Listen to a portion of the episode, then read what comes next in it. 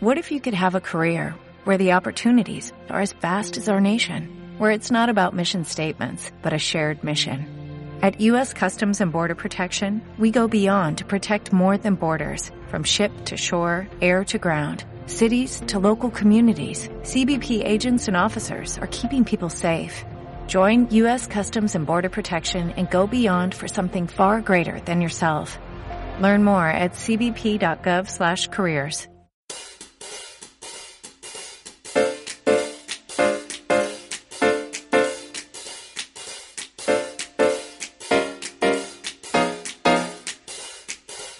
Hola, muy buenos días, tardes, noches, o sea el momento que sea en que estés escuchando. Soy Santiago Torre y esto es Liderazgo Comercial, un programa en el que vamos a hablar de todo lo que a ti, como responsable de ventas, te interesa oír. Un podcast para ayudar a directores comerciales, jefes de ventas, gerentes y propietarios de negocios en su día a día en aspectos comerciales y de liderazgo. Bienvenido. Antes de empezar, permíteme que te indique que trabajo con responsables de ventas y propietarios de empresa para que sus equipos comerciales consigan vender más y mejor con los mismos recursos. Luego, a través de formación y mentoría en productividad comercial y liderazgo. Si quieres formación de calidad para tu equipo comercial o mentoría para ti, me tienes en www.santiagotorre.com. Martes 30 de abril de 2019. Con este día de hoy terminamos el primer cuatrimestre. Y bueno, yo no voy a cantar como Sabina, aquello de quién me ha robado el mes de abril, porque la verdad que ha sido un mes de abril, bueno, como los últimos que llevo, intenso, de, mucho trabajo, de andar un poco con la lengua fuera, aunque me vinieron muy bien los cinco días de parón de Semana Santa, que realmente no hice nada. O sea, los dediqué a descansar, a aprovechar, a refrescar un poco y a coger de nuevo fuerzas para este todavía eh, tres meses que tenemos adelante, mayo, junio y julio, hasta las vacaciones de, de agosto y que realmente necesitaba coger ese, ese pequeño descanso para para mantener el ritmo hasta el, hasta el final, ¿no? Hasta el bien, bien ganado y bien merecido descanso en, en agosto que me, que me tomaré. Entonces, decíamos que hoy es martes, 30 de abril, y los martes que tenemos un relato, un cuento o una historia sobre ventas, liderazgo desarrollo profesional. Y de eso vamos a hablar hoy. Hoy voy a hablar otra vez, voy a contar, voy a teatralizar un poco uno de, uno de los artículos de mi libro Yo en eso no me monto. Titulado en su momento Hoy nos vamos al choco o como una espabilina a tiempo es un triunfo. Así que sin mucho más, comenzamos.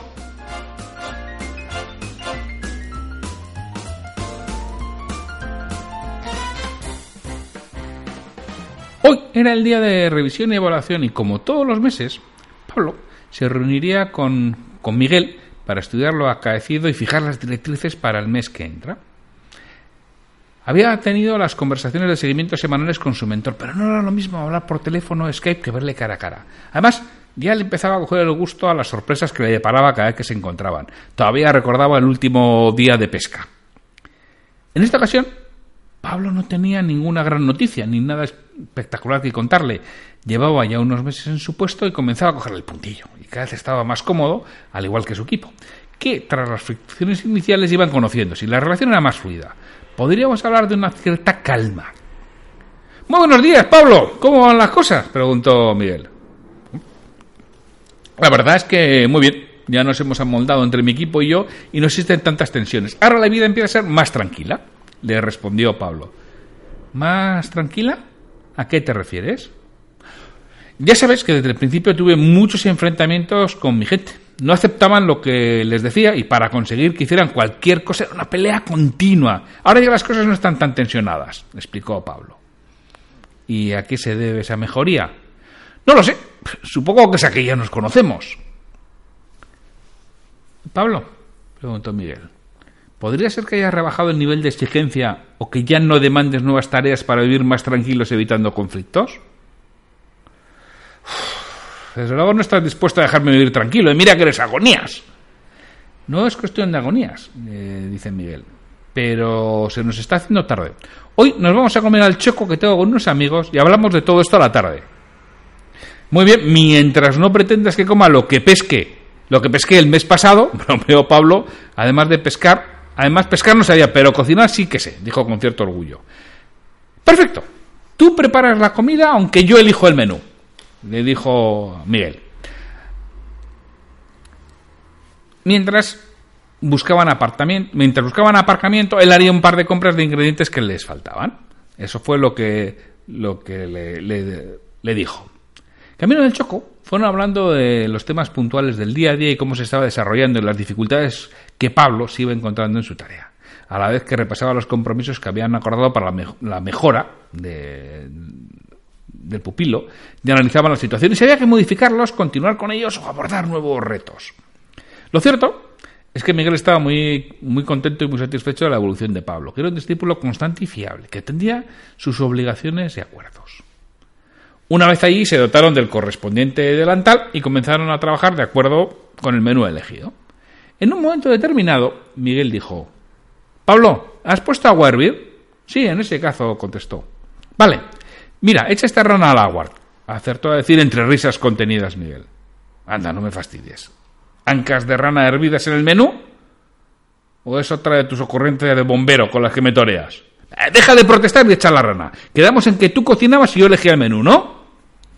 Bueno, un compromiso es un compromiso. Respondió Pablo que cumplió el cometido sin ilusión alguna, ¿eh? pero lo cierto es que será el acuerdo. Además, una vez comió ancas de rana y el sabor era muy parecido a las alas de pollo. Así que, ¿por qué no? Tan pronto como tiró al batracio, al cazo este dio un salto y salió del mismo, vamos, en milésimas de segundo. Que mires, pasmado, le dijo, le dijo su mentor. Cógelo antes de que se meta debajo de algo y tengamos que llamar a Telepicha, hombre. Y otra vez ya un poco con risas contenidas. Lo cierto es que la imagen era cómica. La rana brincando por la cocina y Pablo en cuclillas detrás de ella que parecía que le, que imitaba. De hecho, cuando Miguel lo contó en la oficina fue cuando Pablo adquirió el mote de Ranón, que le acompañaría en su periplo por esa empresa. Al final consiguió cazar al bicho, de algo le tenían que valer sus cinco años de Boy Scout, ¿no? Pero al volverlo a echar al agua, la escena se repitió, así hasta dos veces más. Menos mal que sabías cocinar, le dijo con sorna, quita, quita, trae la rana que te explico. En ese momento, Miguel llenó otro cazo con agua mineral de una botella que estaba ahí encima y echó dentro a la rana, que se quedó plácidamente en el fondo, y entonces puso el cazo al fuego.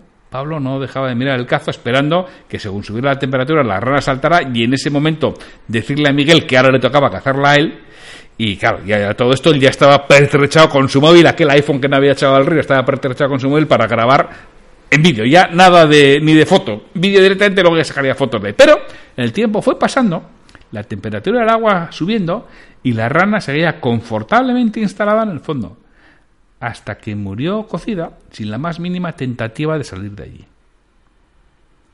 Si es que sabe más el diablo por viejo que por diablo, fue lo siguiente que oyó.